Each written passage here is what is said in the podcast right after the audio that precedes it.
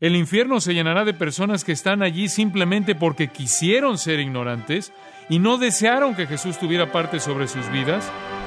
No quisieron conocer la verdad, estaban satisfechos con lo que ya creían.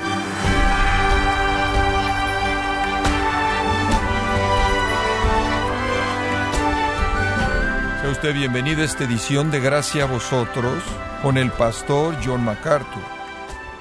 No creer en Jesús no tiene excusa. Quienes oyen el Evangelio y lo rechazan recibirán el castigo eterno, sin poder culpar a nadie más que a ellos mismos.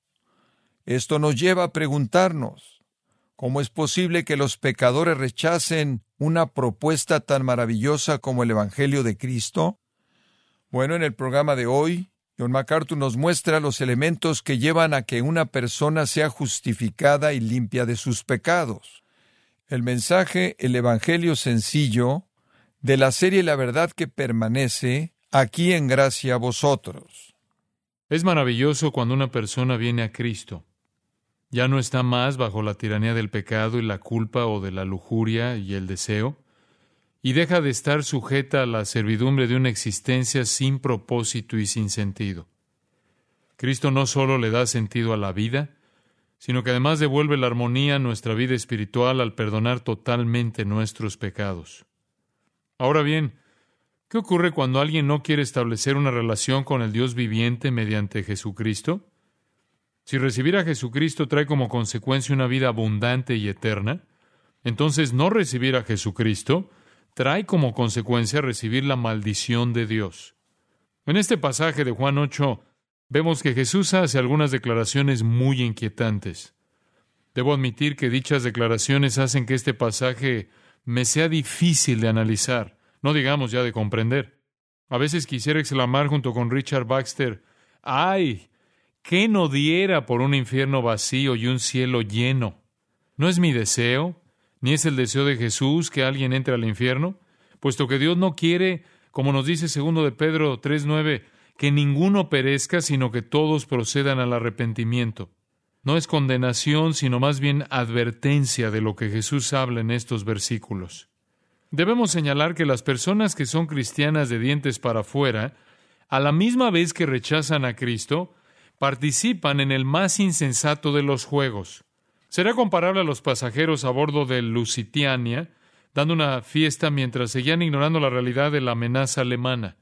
Si las personas realmente supieran que su destino eterno lo decide Cristo, a quien en realidad rechazaron, dudo que tuvieran mucho que celebrar. La Biblia deja bien claro que no existe neutralidad en este asunto. Jesús lo planteó de forma clara y sucinta cuando dijo en Mateo 12:30, El que no es conmigo, contra mí es. Ya desde el primer grupo de escritos que nos brinda la Biblia, el Pentateuco, Moisés establece este patrón que continúa ininterrumpidamente hasta el libro de Apocalipsis. Lo vemos, por ejemplo, en Deuteronomio 30, 19. A los cielos y a la tierra llamo por testigos hoy contra vosotros, que os he puesto delante la vida y la muerte, la bendición y la maldición. Escoge, pues. Aquí están las mismas dos cosas que vemos a todo lo largo de las Escrituras. Vida o muerte, bendición o maldición. En Josué 24, 15 dice, Escogeos hoy a quien sirváis. Si a los dioses a quienes sirvieron vuestros padres cuando estuvieron al otro lado del río, o a los dioses de los amorreos en cuya tierra habitáis. Pero yo y mi casa serviremos a Jehová. Tenemos dos opciones, servir al Dios verdadero o servir a dioses falsos. En Juan 3:18 dice, el que en él cree no es condenado. Pero el que no cree ya ha sido condenado. Solo tenemos dos opciones. O somos condenados al infierno o no somos condenados. El kit de la cuestión es si creemos. El motivo de la condenación aparece al final del versículo, porque no ha creído en el nombre del unigénito Hijo de Dios. El libro de Apocalipsis concluye con una invitación. Ahí en el 22, 17 de Apocalipsis, Juan escribe, y el espíritu y la esposa dicen, ven. Y el que oye, diga, ven. Y el que tiene sed, venga. Y el que quiera, tome del agua de la vida gratuitamente. Aquí aparece de nuevo la opción de escoger uno de los dos caminos. ¿Solo dos? ¿El cielo o el infierno? No existe terreno neutral, ni purgatorio, ni lugar de espera. El infierno podrá tener distintos nombres en lo que se refiere a su forma definitiva e identidad, pero solo hay dos lugares. El cielo, donde está Dios, o el infierno, donde Dios no está. Puede que conozcan la antigua frase, la culpa es solo suya. Eso en realidad es bíblico. Pudiera haber una gran discusión teológica con respecto a quién es responsable de que las personas sean salvas, si es Dios o si el hombre tiene algo que ver en esto, pero no hay duda de quién es responsable en la Biblia de que las personas vayan al infierno, porque dice que el hombre es quien escoge. Jesús corroboró la realidad de que los hombres escogen el infierno cuando enfrentó a algunos de los judíos diciéndoles ahí en Juan 5, 39 y 40, escudriñad las escrituras, porque a vosotros os parece que en ellas tenéis la vida eterna, y ellas son las que dan testimonio de mí, y no queréis venir a mí para que tengáis vida. La responsabilidad de no escoger a Cristo es nuestra. En Romanos 1.20, Pablo dice que los hombres no tienen excusa. En Juan 16, 8 y 9 dice, y cuando Él, esto es el Espíritu Santo, venga, convencerá al mundo de pecado, por cuanto no creen en mí. No creer en Cristo, esto es, es el mayor de todos los pecados. En Apocalipsis 2.21, el Señor condena a Jezabel, quien está induciendo a la iglesia de Teatira al error, diciendo, y le he dado tiempo para que se arrepienta, pero no quiere arrepentirse de su fornicación. En otras palabras, Dios ha llamado al arrepentimiento, y cuando las personas no se arrepienten ni van con Él con fe, es culpa de ellas mismas y ellas son responsables de esa decisión. Ahora, en Juan 8, en el versículo 21, observamos una poderosa declaración de parte de Jesús dirigida a los líderes judíos. Allí el Señor dice, otra vez les dijo Jesús, yo me voy y me buscaréis, pero en vuestro pecado moriréis. A donde yo voy, vosotros no podéis venir. Aquí Jesús está haciendo una declaración muy fuerte acerca del hecho de que Él irá al cielo y ellos no. Ya cuando llegamos al capítulo 8, Él puede hacer tal advertencia porque ellos han recibido información suficiente como para haber tomado una decisión con respecto a Él. Durante ocho capítulos, Juan ha estado describiendo la manifestación de Dios mismo en Cristo, al registrar las numerosas maravillas que él había realizado en Galilea y en Jerusalén. Además, Jesús ha dicho muchas cosas sorprendentes. Su reclamo de ser Dios está claro. Nadie debe dudarlo. De hecho, más adelante Jesús les dice a aquellos judíos que estaban evaluando su ministerio que ellos deberían creer en Él por las palabras y las obras que Él había dicho y hecho, como lo vemos ahí en Juan 10, 37 al 38, 14, 10 al 11. A lo largo de estos capítulos vemos sus obras y escuchamos sus palabras una y otra vez. En el capítulo 1, Juan lo presenta como Dios encarnado, quien, de acuerdo con el versículo 14, fue hecho carne y habitó entre nosotros, como del unigénito del Padre. En Juan 2, realizó su primer milagro en Caná al convertir el agua en vino. En Juan 4, lo vemos revelar la vida personal de una mujer a la que no conocía y hablar sobre el hecho de que Él era el agua viva. En Juan 5 oímos su diálogo con los fariseos cuando afirma que es Dios a quien el Padre ha encomendado hacer el juicio final. En Juan 6 lo vemos hacer muchos milagros durante todo el día, incluso alimentar a miles de personas en un monte de Galilea. En Juan 7 se dirige a Jerusalén y las cosas que allí dice siguen confirmando que Él es Dios. En Juan 8 perdona el pecado y afirma que Él es la luz del mundo. Todas estas palabras y obras, señales y maravillas debieron ser suficientes para suscitar fe sincera y confianza en quien Él era. Y en opinión de Jesús, la persona que estuviera oyendo y experimentando aquellas cosas y aún así no creyera, carga ella sola con la culpa de su propio pecado. No tienen excusa. Aunque Jesucristo atendió las necesidades físicas de muchas personas, ellas seguían rechazándolo, no queriendo tener que enfrentar la necesidad espiritual de arrepentimiento y de creer en él. En Galilea, al principio, lo siguieron grandes multitudes porque él las alimentaba y sanaba. Pero cuando comenzó a establecer algunos principios para la vida y a inmiscuirse en sus pecados, dejaron de querer coronarlo rey. Cuando fue a Jerusalén sucedió lo mismo. Grandes multitudes lo seguían a todas partes, pero en cuanto comenzó a desviarse de lo físico hacia lo espiritual y a combatir el pecado en el corazón de las personas, las multitudes comenzaron a desvanecerse hasta que finalmente el único gentío que quedó fue el de un grupo de fariseos tratando de idear una forma de matarlo. Un rechazo tan trágico como ese se resume en las palabras de Juan en el 1.11. A lo suyo vino y los suyos no le recibieron. Los judíos fueron responsables de sus conclusiones acerca de Cristo, igual que lo somos usted y yo y todas las demás personas. Aunque algunos sí creyeron, Juan 7, 40 al 41 nos dice que hubo otros que no. Entonces algunos de la multitud oyendo estas palabras decían, verdaderamente este es el profeta. Otros decían, este es el Cristo. Pero algunos decían, ¿de Galilea ha de venir el Cristo? Algunos que lo rechazaron, Jesús les dijo, ahí en Juan 5:40, y no queréis venir a mí para que tengáis vida. Pero ellos no tenían a quien echarle la culpa sino ellos mismos.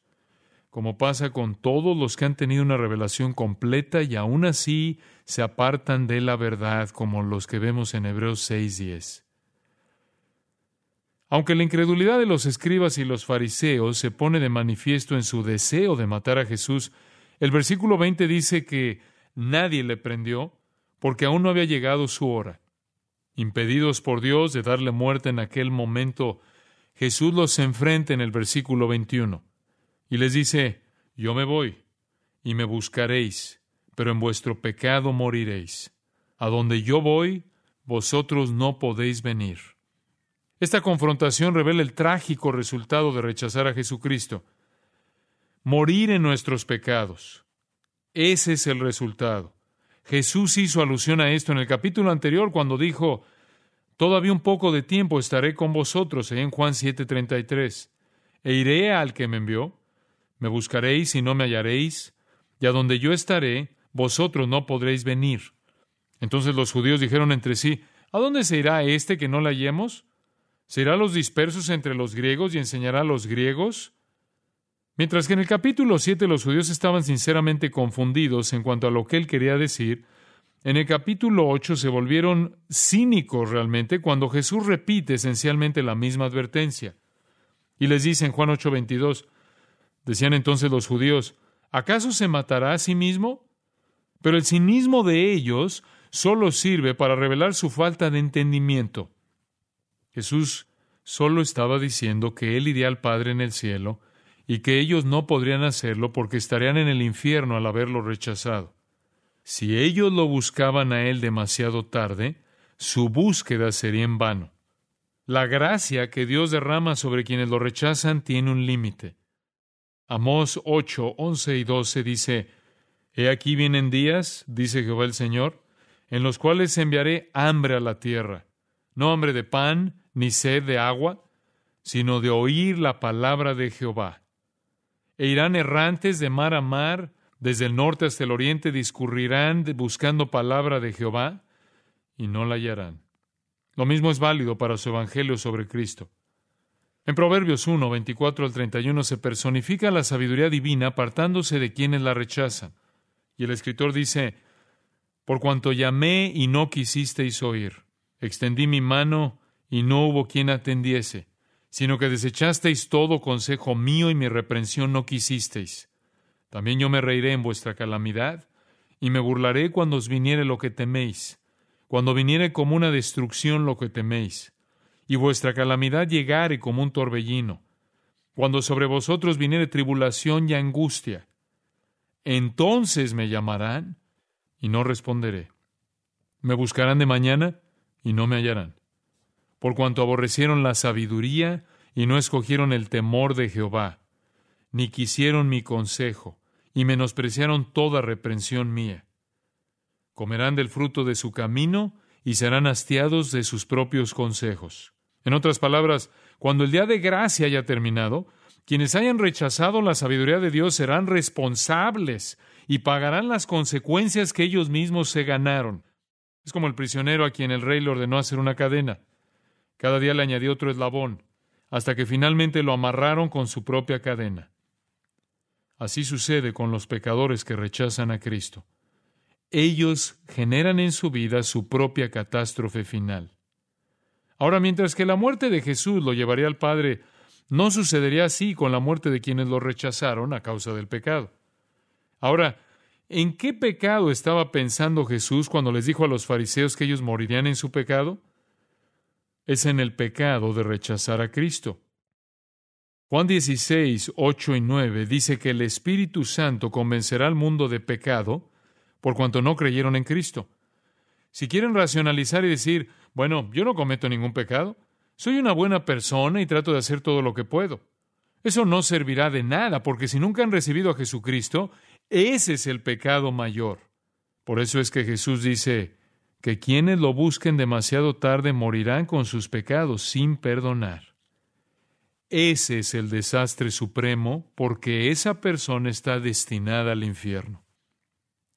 Los líderes judíos sí buscaron el cielo durante toda la vida, pero lo buscaron en el lugar equivocado.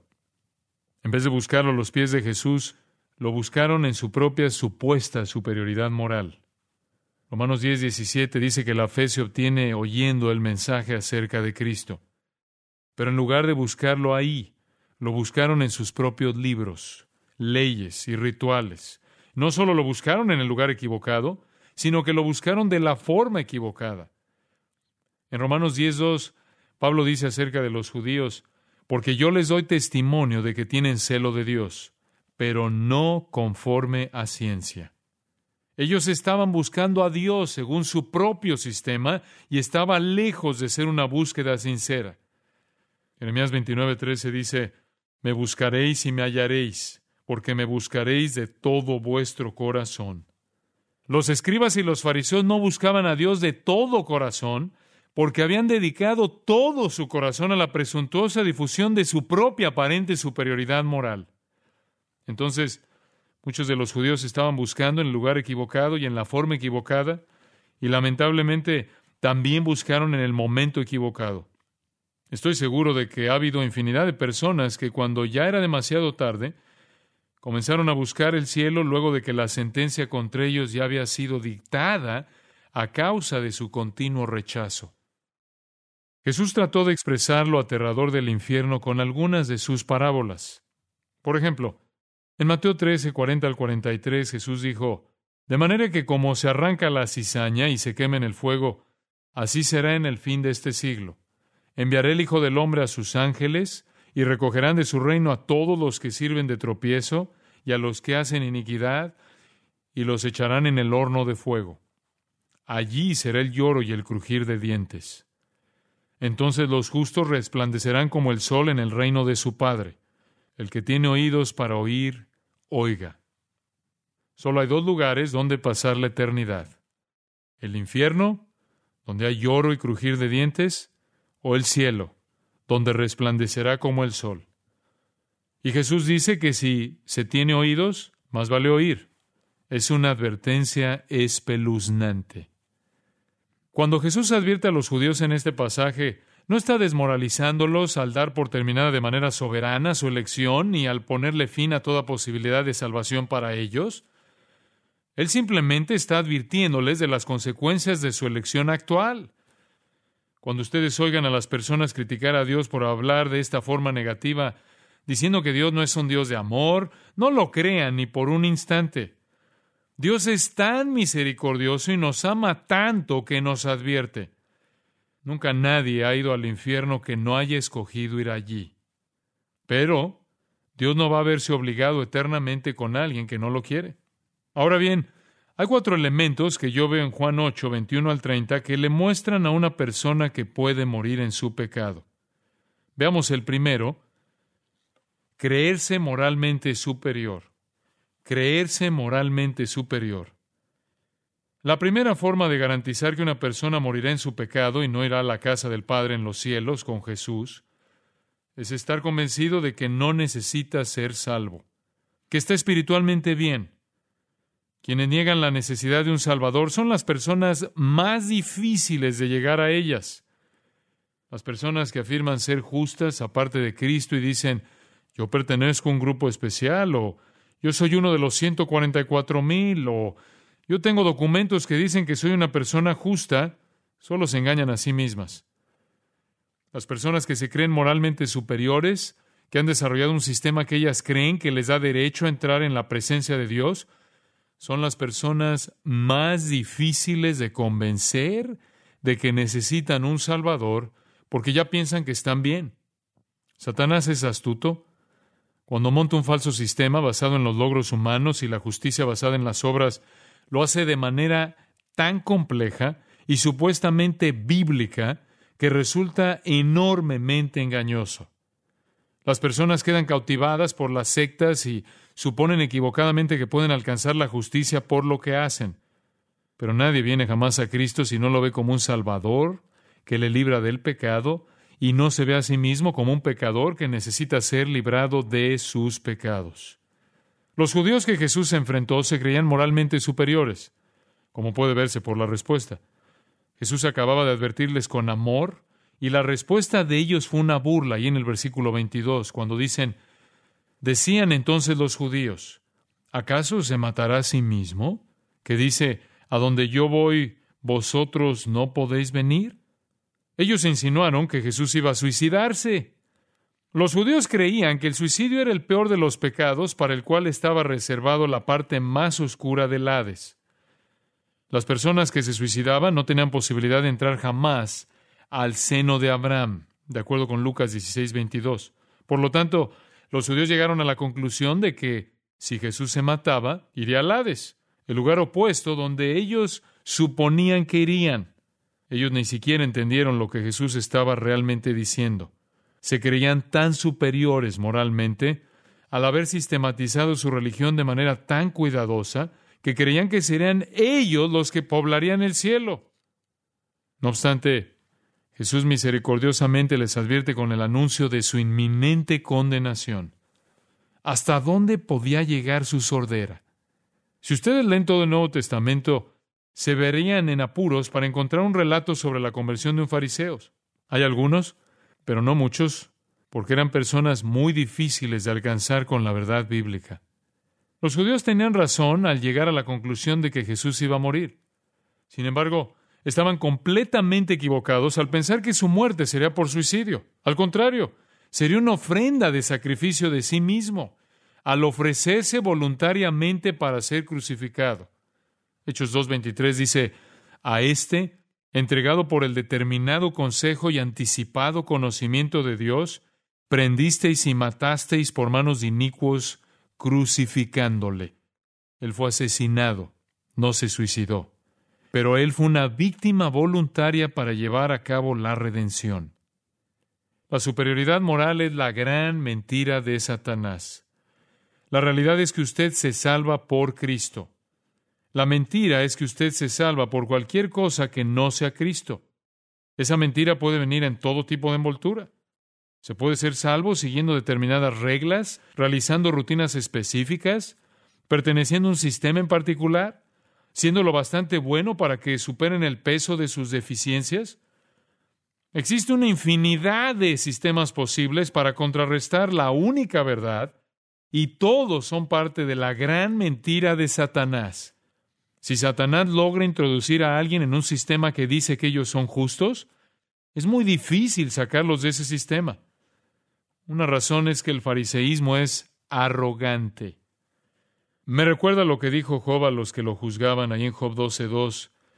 Ciertamente vosotros sois el pueblo, y con vosotros morirá la sabiduría.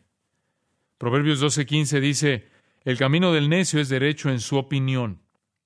Lucas 16.15 dice, lo que los hombres tienen por sublime delante de Dios es abominación. Cuando los hombres creen en la mentira de Satanás y desarrollan un sistema que para ellos tiene mucho valor, es una abominación ante Dios. La salvación nunca puede alcanzarse por medio de las buenas obras y los rituales religiosos. Luego, la primera manera de morir en los pecados es pretender ser moralmente superior y reírse de cualquiera que hable del pecado del infierno. Y el mundo hace eso constantemente. Se burla de Jesús al reírse de sus advertencias acerca del infierno.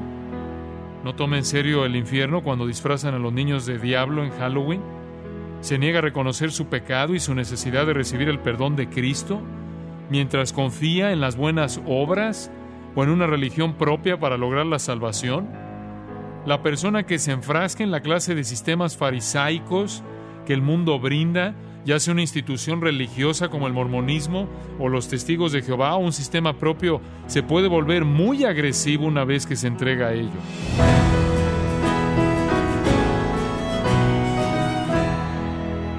John MacArthur nos mostró que creerse con una moral superior o pensar que puede ser salvo en base a méritos propios o reglas específicas son mentiras que Satanás produce para que la gente no crea en el Evangelio de Cristo.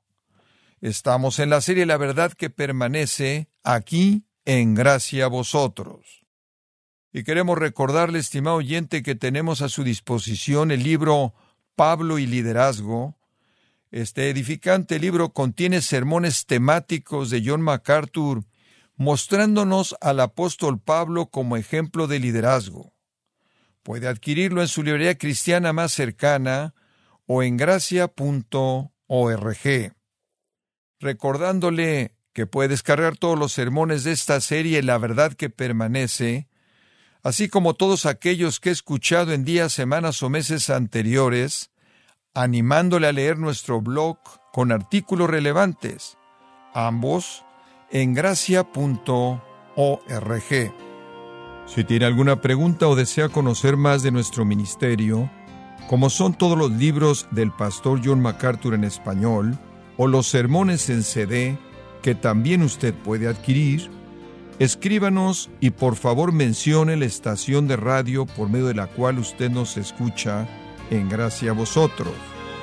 Es importante conocer no solo el país y ciudad de donde usted nos escucha, sino también la radio. Para quienes contactan nuestro ministerio por primera vez, pueden solicitar una copia del mensaje de promoción sin costo alguno, un mensaje por oyente únicamente. Si usted vive en los Estados Unidos o Puerto Rico, escríbanos a Gracia Vosotros, P.O. Box 4000, Panorama City, California 91412. O puede escribirnos a través del siguiente correo electrónico radio arroba Esto ha sido todo por hoy y queremos agradecerle su sintonía de lunes a viernes. En nombre de John MacArthur y del personal de este organismo, invitándole para que nos acompañe en la próxima edición y así juntos continuar desatando la verdad de Dios un versículo a la vez en gracia a vosotros.